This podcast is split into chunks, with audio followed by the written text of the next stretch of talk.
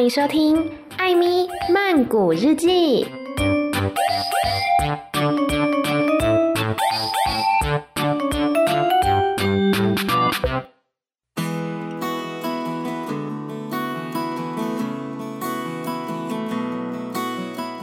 萨瓦迪卡，艾米娜卡，欢迎收听《艾咪曼谷日记》。今天又到了艾咪太日常的时间了。不过呢，今天要跟你分享的不是艾咪的日常，而是这一群人他们在某一个地方做的一件事情。那我觉得这对于当地的居民来说，也许也是一个蛮不一样的日常。今天很开心呢，可以邀请到乐思鼠团队的蚂蚁。Hello，先自我介绍一下吧，关于你，然后还有你们这个组织是在做什么呢？Hello，大家好，我是蚂蚁。呃，我其实是之前毕业于政治大学新闻系，然后现在是在台南念书。然后为什么要提政大呢？是因为我们乐思署是有一群政大的学生结合起来组成的组织。然后乐思署这个组织目前主要是针对泰北，就是泰国北部的山上那一块地区在做长期的蹲点。然后主要是针对当地的包含文史教育以及。致力于当地社会问题的改善为目标而组成的组织，这样。嗯，那你们最初是怎么组织起来的？你们这几个人是怎么聚在一起的呢？其实有点像是。就像是淘太郎，然后路上一边捡，然后一边找到人捡来的。对，最一开始其实是因为我们本来只是服务队而已，我们本来只是在泰北，主要是在美斯乐那个地方。嗯嗯，对，然后就是一年暑假一次，寒假一次，然后可能分别各去三周到四周的期间这样。嗯，然后后来是因为每一次的队员都会不一样，然后慢慢的会。在队员里头找到愿意留下来继续长期蹲点在泰北这个地方的人，然后一路减减减，就减到现在变成了一个组织。嗯，所以对于蚂蚁来说，你最早加入这个服务队，然后到现在成立了乐思署，已经过了多久时间呢？我们。第一次去华新小学的时候是二零一六年的哦一月那阵子，就是有一年大家记不记得台湾很冷，冷到下雪的那一年？对对对，那一年冬天我们是在台北的山上，哇，那一定更冷吧？就冷到疯，真的冷到疯。那台北有下雪吗？没有下雪，但是它一天之内从夏天走到冬天，就早上我们穿短袖出门，晚上大家裹大衣。天呐，好扯，好像那个那个什么沙漠的天气哦，中午跟晚上不一样，很可怕。然后最可怕的是当地居民好像就很适应这种事情，因为我们其实只是中午去外面吃个饭，然后一出来之后发现，哎，怎么有一片雾慢慢飘到这个山头？然后它真的过来的时候，那个温度大概下降了五六度，然后我们就冷的要命，抖，因为没有人带外套，我们就一边抖一边走回民宿的时候，发现所有的叔叔阿姨都已经全副武装了，然后我们在门口说。哎，这群年轻人要多穿点衣服。我想说，等一下，这是怎么回事？说好的气候凉爽呢？哦，所以就是在那一年啦，天气特别的诡异，然后但是在那边的居民其实已经见怪不怪了，这样子。对，他们好像很适应这种一天见四季的状况。嗯，所以就是最早加入这个服务队，然后到现在成立了乐思署，其实已经经过了四年的时间。对，然后长期的在美斯乐这个地方来蹲点，是不是？嗯，几乎都是在美斯乐这边。不过后来因为组织开始运作了嘛，所以会再拓点到其他的山头，但都是在泰北这个地区了。嗯，了解。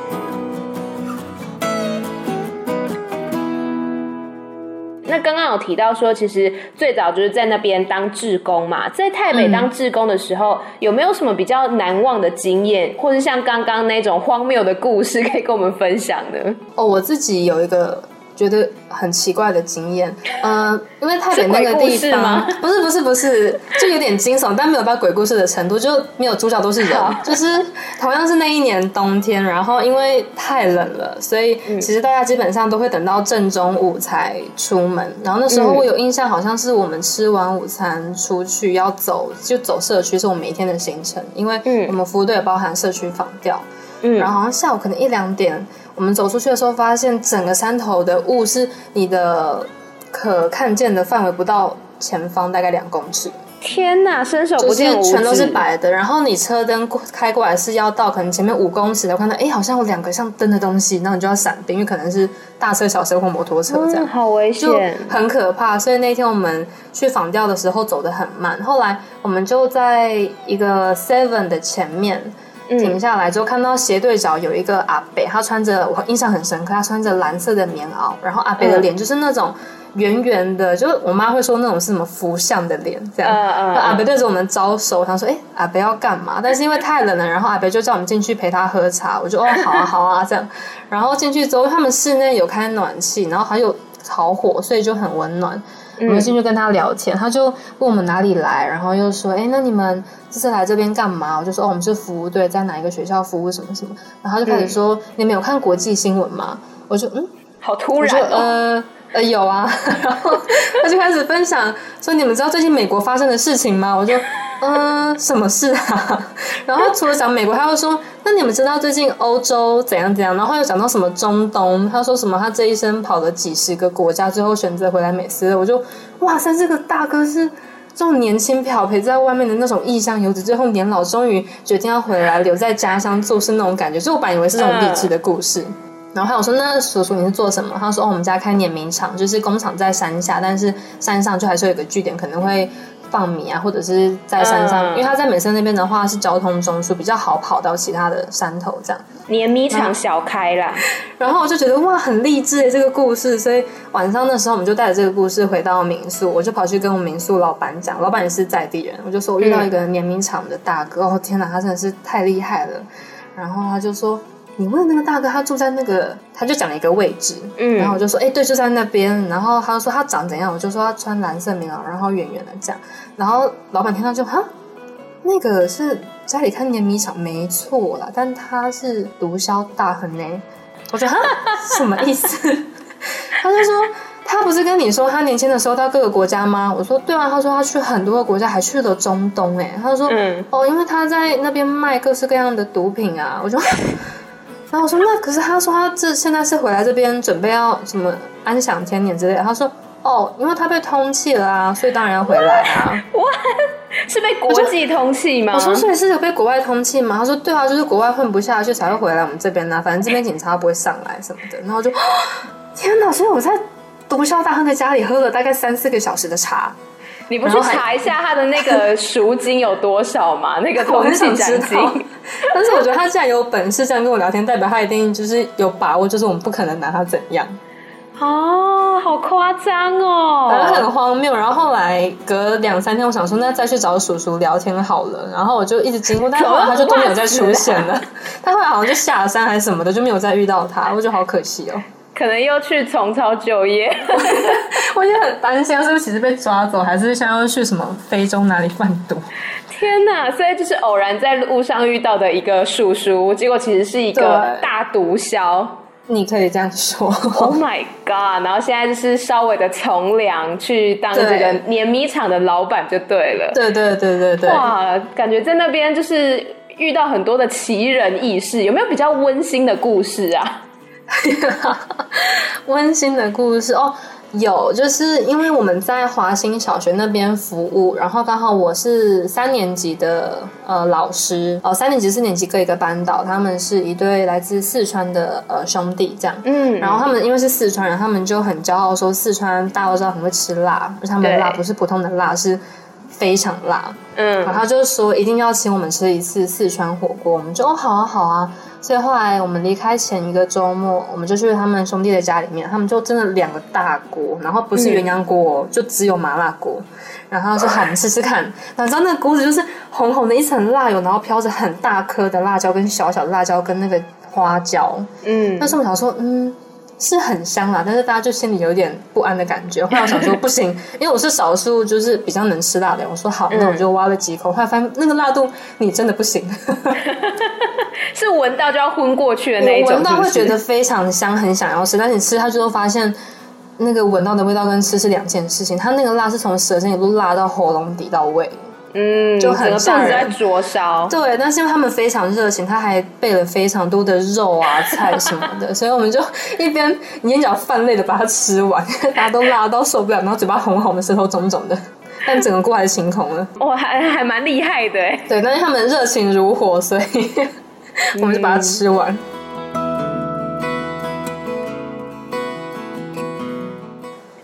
好奇，那你们在那边都是使用什么语言呢？啊？呃，在那边的话，我们讲的都是呃，我现在讲的这个中文。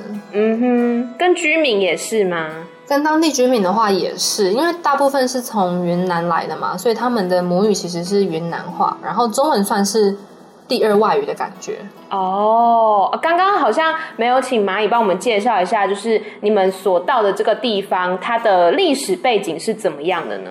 先讲好了，因为我们那个时候在选择要去这个地方，很主要的原因就是因为它华文可以通。嗯。然后为什么当地华文可以通？是因为当时在，就大家应该都知道，在民国三十八年那一阵子。有国共内战这件事情，然后当时国民党不是节节败退嘛？然后其实最后、嗯、最后一支军队，大家所熟知的是蒋中正带着一群人跑到了台湾。嗯，但其实还有另外一群人，他们是一直遵守着国民党高层的指示，说一定要留守，所以他们是往西南方撤，也就是现在的云南那一带。嗯，然后从云南那一带撤撤撤到后来，因为后来云南就那边的省主席投共了，所以有一群军队他们。没有办法相信，就是自己信任的主席现在做这样的事情，嗯，但是他们当下也无可奈何，因为他们必须要马上选边站，所以当时选择继续抗共的人，他们就从云南的边界开始往缅甸、泰寮，就那个金三角地带定居驻扎，嗯，然后再后来又因为他们本来是定居在缅甸的境内，可是因为一支武装军队在自己国家，其实会让那个国家非常紧张，所以缅甸就向呃当时的国际提出了抗议，说怎么会有这样一批华人军队在我的境内？嗯。然后他们就为了躲避国际的批评，或者是逃避当地军人的一些攻击，所以他们就到处逃逃逃逃逃，然后最后是定居在了泰北、美斯乐跟满兴的，就是这几个地方都有华人村落。泰北，所以它是在。泰国的北部吗？这样问是不是很白痴？对 对对，他在泰国北部，然后是很靠近缅甸的那一块哦，边境那一带。对，可以说是在边境。嗯，那当地的居民都是华人嘛，所以他们都是说华文为主咯。对，但是呃，当时军队在这边。开垦的时候，原本是一片荒烟蔓草，所以最一开始的确是只有华人没错。可是后来，因为各个山头会有一些少数民族，像是阿卡或者是尔户族，他们发现，哎，那个山头好像有人居住，他们就慢慢靠近，形成了一个聚落。所以现在其实，如果大家有机会去台北的不同的呃村庄玩的话，会发现当地其实除了华人，还会有一些当地的少数民族，甚至也有泰国人会特地就是可能上来这边定居这样。哦，所以当地的语言其实也是很多种的，有华文，然后也有人说泰文，也有一些这个少数民族的语言，就对了。对，然后还有云南话也是很大众使用的语言。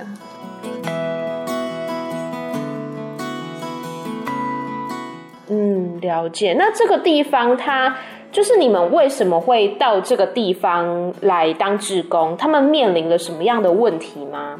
其实当地的小朋友，他们学习华文的时间是在下午的呃三四点之后。他们白天是需要上泰国的国民教育，就是泰国小学，嗯、所以他们上华文比较像是我们的那种英文补习班。嗯嗯嗯，对。然后，所以他们学习华文的状况比较接近是。多一个工，多一个技能，让他们之后就是可以带下山，嗯，或者是让他们未来在就业可以，比方说像导游，你会中文的话，就可以带陆客团跟台湾团这样子。是，所以当时我们在进入社区，就一六年进去嘛，后来大概到一七一八年之后，我们因为我们不只是教书，我们还有社区访调，也会做一些家访，然后嗯，就发现说小朋友第一个问题是，他们学习华文是为了工作。所以他们学完华文之后，可能十八岁，甚至有的还没有成年，就会直接下山去工作了。哦，真的就变成说，这些青年他们很快的就会外移到其他大城市，然后当地真的留下来的都是可能五六十岁以上，要么就是十八岁以下，所以青壮年人口外移非常严重。嗯，然后再来第二件事情就是华文小学的老师，我自己去了三四次，然后。每一次去都会发现老师不一样。可是其实我每次去的间隔都只有半年而已，就代表那边的老师他们流动率非常高，甚至有的时候他们缺老师缺到有的小朋友他们是泰国的高中毕业，然后只是华文的 maybe 小学毕业，他们就会回来这边当老师，因为他们非常缺乏师资。所以就是当地的这些。教育资源啦，关于就是华文教学方面的资源不是很足够，再加上说这个青壮年的人口，他们外移的情况也是日渐的加剧，到那边可能都只剩下一些，比如说五六十岁以上的人口而已。嗯，没错。嗯，所以你们才会到这个地方来担任志工，那是希望起到一个什么样的效果呢？其实最一开始。的目的比较单纯，就是觉得因为台湾的教育跟他们的华文教育不一样嘛，嗯，所以会想说是不是可以借由营队的方式让他们觉得，哎，其实学华文可以很好玩，它不是只有就是念课文、背注音、抄单字这样子，它可以有很多不一样的方式，也可以用游戏的方式去学习。可是后来随着我们蹲点的时间越来越长，就发现营队其实不能够。更好的去解决他们的问题，特别是他们面临的其实是师资流动率那么高，然后青年外移严重的这种比较结构性的问题。所以后来我们才决定说，好，那如果是用组织的方式呢，就是用乐思蜀这个组织在当地长期的蹲点，然后做的就不会只是华文教学，而是会更多的是跟社区里面的。呃，叔叔阿姨或者是社区里面的组织合作，看能不能共同找出一个解方去解决他们现在面临的困境。那你们有就是走到社区里面，跟当地的哪一些组织进行什么样的合作吗？比方说，像是跟义民文史馆。就是在台北当地推动文史保存很重要的一个地方，然后义民文史馆是在美斯乐这边嘛，然后也有跟当地像是一些阿姨们组成的妇女会啊，或者是阿姨一起跳舞的组织，嗯、这些组织听起来会觉得，嗯，这个组织不就是一群就是在地的阿姨们聚在一起玩乐的组织吗？对，但是大家要知道，在这个地方，只要你掌握了这边的阿姨，你就掌握了整个山头，嗯、所以 这个很重要。就是跟阿姨们打好关系非常重要。当地的居民大概有多少啊？当地居民我其实没有明确的数据，因为他们太范围太大了哦。然后民族也非常的多，也有很多是可能每一天从不同地方来到这边摆摊，或是在来到这边的市场，然后可能到中午、下午，然后又骑车回家，或骑车去其他的地方继续工作，这样。所以具体到底居住的人民有多少，我并不是很清楚。所以当地的工作机会基本上就还是以比如说贩卖东西在市场做生意为主嘛。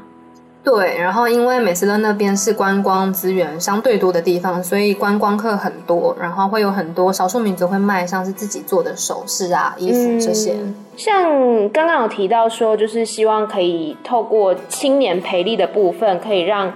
有比较多的青年可以，比如说对这个地方有认同感，或者说可以成为这边的劳动力等等。那既然这个地方它的工作机会不是这么的丰富，那这些青年他们在当地可以找到什么样的让他们比较适合的工作呢？嗯，这个其实是我们下一个阶段想要继续跟当地沟通的部分，因为。我们现在想要做的事情是，我们希望可以先让在地的年轻人意识到，说其实他们自己拥有的在地的文史资源是非常有价值的。嗯。想要先从第一步让他们意识到，说哦，其实我们的故事，我们家族的故事是值得被诉说，甚至值得被记忆的。然后下一步再去做到说，利用这一些他们原本就有的故事，或是原本就有的这些文史资源去做。合作，像是跟当地做地方创生的计划这样。嗯，所以就是先培养他们的认同感，嗯，对，然后再来可能结合观光资源，然后还有结合当地原本就有的，像是茶产业或是其他的在地产业，希望可以再营造出一个让青年会觉得说，哦，我留在家乡其实也很不错啊，这样子的环境。嗯，不过目前是先把这边的这些教学资源啊，还有认同感先培养起来，然后。之后，如果有机会的话，才去做进一步的合作，这样子。对，因为嗯，我们会觉得这个比较像是一个石头一个石头叠起来的东西，嗯、所以一定基底要很稳，我们才能够在网上去达到最终想要抵达的那一个顶点。了解。好，我们刚刚谈到这个是比较震惊的部分，接下来呢，应该是听众朋友们也很关心的，就是在泰北地区，像美斯的这个地方呢，可能哎有很多朋友听到之后觉得很有趣啊，也想要看看可不可以遇到那个毒枭叔叔啊之类的，就觉得哦，好像风景也很优美。来跟我们介绍一下，如果说是一般的民众想要去当地旅游的话，哎，有没有什么的一些小撇步啊，一些小指南可以来指点一下我们的听众朋友？嗯，我觉得如果要去美斯乐当地的话，第一个穿着还是要注意一下，因为当地其实日夜温差是偏大的。哦、因为我在曼谷跟清迈都有就玩过一阵子，就在平地是很热的吧？现在对对对对对对对对对。然后其实，在美斯乐那边白天是有可能到这样的热度，是。但是他们晚上可能会有那种温差十度的状况出现，所以如果要去的人，可能真的要就是洋葱式穿搭，这种进可攻退可守的穿法是比较好的。嗯嗯嗯嗯。然后另一个是因为语言的部分其实不用担心，如果你是讲中文的话，完全没有问题。然后如果你讲泰文也可以，因为当地他们几乎都会讲泰文。嗯，了解。然后再来是嗯，我觉得吃的东西大家也要小心，就是。我知道台湾人很多是不能吃那么辣的，呃、可是，在美斯的这个地方，就跟在泰国其他地方一样，你说会辣吗？他们说嗯，不太会，那个就是中辣，那就是中辣，不要怀疑。没错，你只要跟老板说不要辣，他一定会就是先糊弄你，说啊不辣不辣不辣，然后之后人家倒是辣的，你就问他说不是说不要辣吗？他就说不辣就不好吃啊，对不对？嗯。对，在美斯的这个地方也是这样子，大家不要心存侥幸。那这边有没有什么比较特殊的食物啊？当地我们跟阿姨聊天的时候，阿姨就跟我们说，他们有自己心目中的美食排行榜，oh. 就他们有三大美食，他们然后他们就说是馒头、猪脚跟凉拌茶叶，因为当地产茶。凉拌茶叶，对，但这三个其实是我自己去的时候比较少吃的哦，oh, 因为我很好奇凉拌茶叶是什么味道，哎，我也在想，因为我没吃过，哎，我在当地只有喝过茶，我还没有把茶端上餐桌过，所以阿姨讲出这三个的时候，我就哈。真的假的？那我都在吃什么？我怎么都没有吃到这些？那你们平常都在吃什么？我自己是很喜欢去美斯乐的市场逛，因为他们市场是早上五点就开始，然后其实到七点就差不多卖光光了，这样。Oh. 所以要去吃早市的话，就我大概早上六点会起床去买。然后我还蛮推荐，我觉得至少是以台湾人的口味来说，他们在市场走到最底有一摊。豆浆油条摊，它的油条是我此生吃过最好吃的油条，台湾没有那样子的味道，就它那个酥脆度跟它咬下去那个扎实感真的是刚刚好。然后重点是那一颗油条，应该是一条油条才好像三四块吧。哦，然后一杯豆浆十块，加糖可能十五块这样。所以美斯的当地的物价其实就也蛮便宜的，对不对？我觉得很便宜耶。就是可能一碗面二十，一碗面再贵一点可能四十，然后在那边后来有点被惯坏，就看到一碗五十块的东西就会觉得哈。你怎么可以卖五十块？我理解，我理解你，我非常理解你，因为我现在在泰国啊，就比如说去买东西、吃东西，然后也是，比如说去 Terminal Twenty、One 那边的那个小吃摊，就是超便宜的，就三四十那种。Oh. 我觉得我们之后回台湾会非常的不习惯，在台湾三十块大概只能吃到烫青菜吧，或者是御饭团一颗之类的。对，对、啊、我完全可以理解，就是那个物价的差距。那美斯乐当地有没有比较？有名的一些景点呢、啊？景点的话，其实像刚刚提到的义民文史馆，嗯，就是主要里面会陈列非常多当时他们呃这一批军队怎么样来到台湾的一些故事介绍，还有展板，甚至有当时的一些文物也会放在里面。嗯、他们推荐大家可以去那边看看的。嗯，然后另一个是因为。在美斯勒那一带，主要驻扎的是段希文将军，就是五军的将领。嗯，段将军。然后段将军过世之后，他其实也是选择把自己的坟墓放在美斯勒这个地方。嗯、然后大家如果有去的话，其实你只要问当地说：“哎，段将军，墓园在哪，或是说西宫，因为它叫段西文，然后当地就会昵称它叫西宫，嗯、然后或是说西宫墓在哪，他们就会马上说哦，在那儿，那你就走上去就好了。哦，他的墓是在一个当地的小山坡上面，就有点像是他过世之后还是会长眠在此，然后看顾着这一群美斯乐的后代子孙。哦，是蛮有历史意义的这样子。对对对，这两个地方我都还蛮推荐大家可以去走走的。那像是一般民众如果要去这个地方的话，是有什么样的公共运输吗？或者是说要怎么样去比较方便呢？一般要去的话，可以在山下。其实山下有非常多的转运站啊。Oh. 我想转运站，就大家可能比较好理解，就是当地可能会算是那种公车站啦，像是美赛。嗯，我们通常去都是在美山那个地方等双条车上去。嗯嗯嗯。然后双条车你也可以考虑。比方说，如果你们这一团四个人，你可能再凑另外六个人，可能十个人就可以包一台上去。不然的话，可能你就要等到他时间到，或是人数到它才会发车。嗯，那你从比如说从曼谷开车去是可以的吗？呃，我们之前从曼谷是搭夜间巴士去，哦、然后巴士开了十二个小时。我理解，所以我会比较推荐大家，你可能就想办法先抵达清迈，maybe 搭个。飞机或是坐个火车，这样就不要轻易尝试自己开车去，嗯，会蛮累的。对，因为其实泰国有蛮多那种长途巴士，我上次也是搭夜间巴士去苏梅岛，也是坐十十四个小时吧。哦、那那真的是极限挑战呢，超级久。所以像非常非常累。刚刚蚂蚁有讲到，你可以先抵达比较北部的地方，像清迈那边的，然后再想办法，就是可能比如说转转乘车子啊，然后或是到那个转运站之类的，再抵达美斯的这个地方。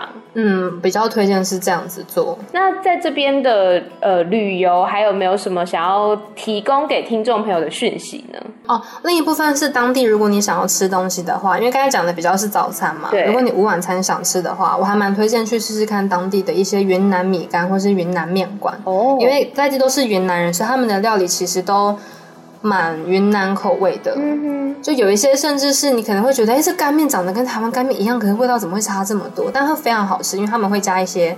香料哦，oh. 所以我觉得完全中我的胃，我在当地整个变胖两公斤。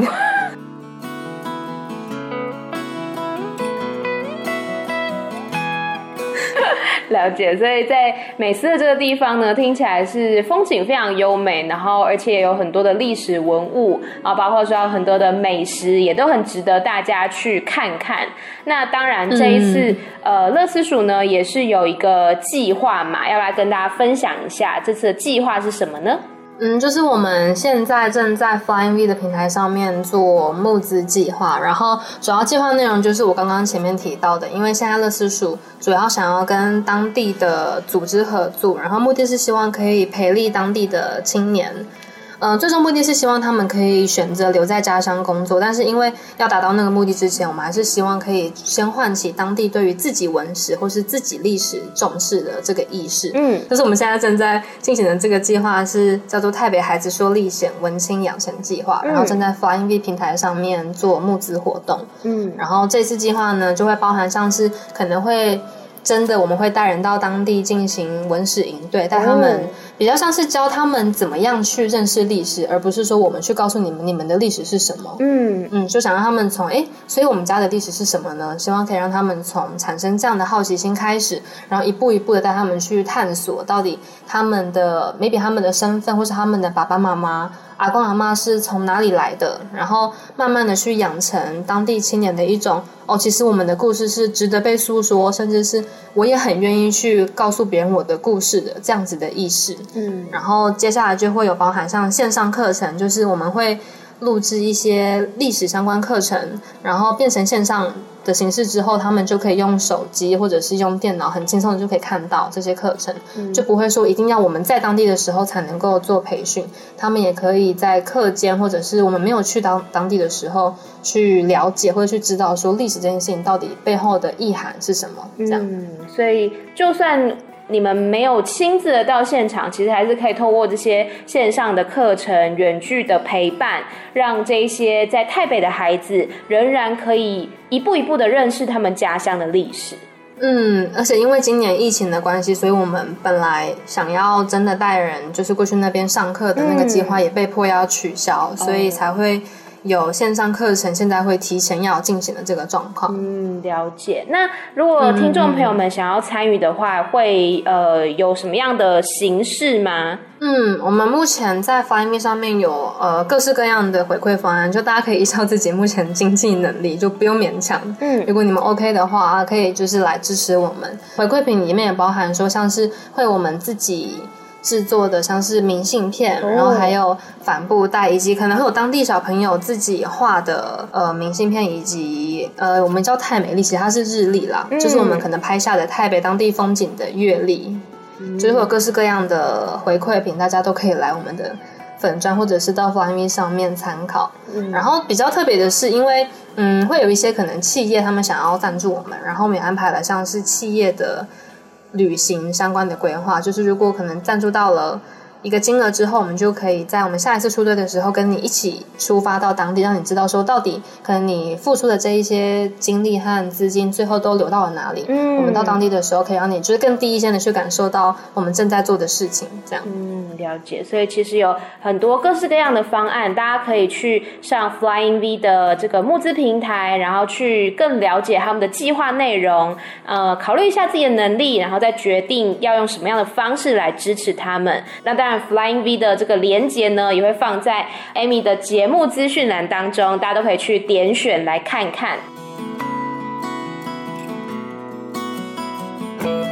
那我比较想要问蚂蚁的是，你自己从二零一六年的时候就开始接触这个台北地区嘛，一直到现在，嗯，你自己觉得在这件事情上面，你自己有什么样的一些，比如心境转变啊，或者是成长吗？嗯，对我自己来说，嗯、呃，因为第一次去的时候我还是一个大学生，嗯，然后那个时候的想法都会比较直接，就会觉得说，反正我看到了哦，他们缺老师，那我就在寒暑假去成为你们的老师，嗯。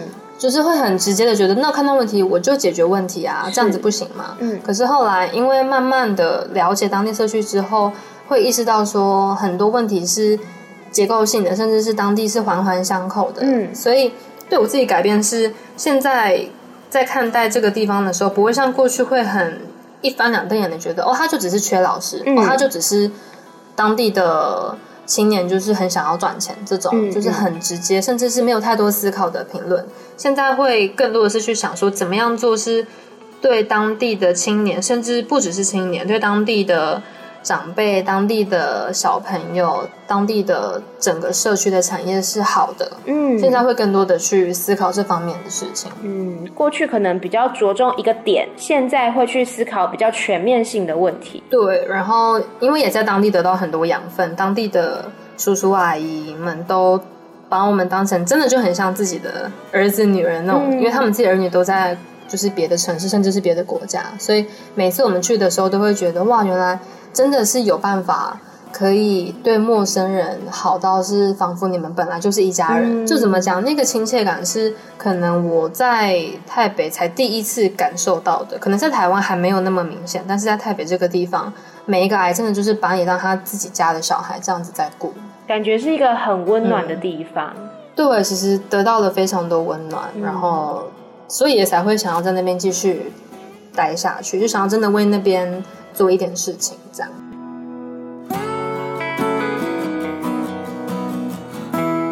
那关于这个乐思鼠的计划，或者说关于美思的这个地方，蚂蚁还没有什么想要跟我们的听众朋友们分享的呢？嗯，就如果大家，因为我担心大家可能只看 Flying V 平台的计划，会觉得有一点不知道我们在干嘛。嗯、那你们也可以到我们的粉专，你就打乐思鼠，就会找到我们的 Facebook 粉丝专业，然后上面也会 po 一些我们最近在干嘛，或者是一些泰北的小知识，然后里面也会有我们计划更多的相关介绍。就如果大家无聊的话，可以上去关注一下我们。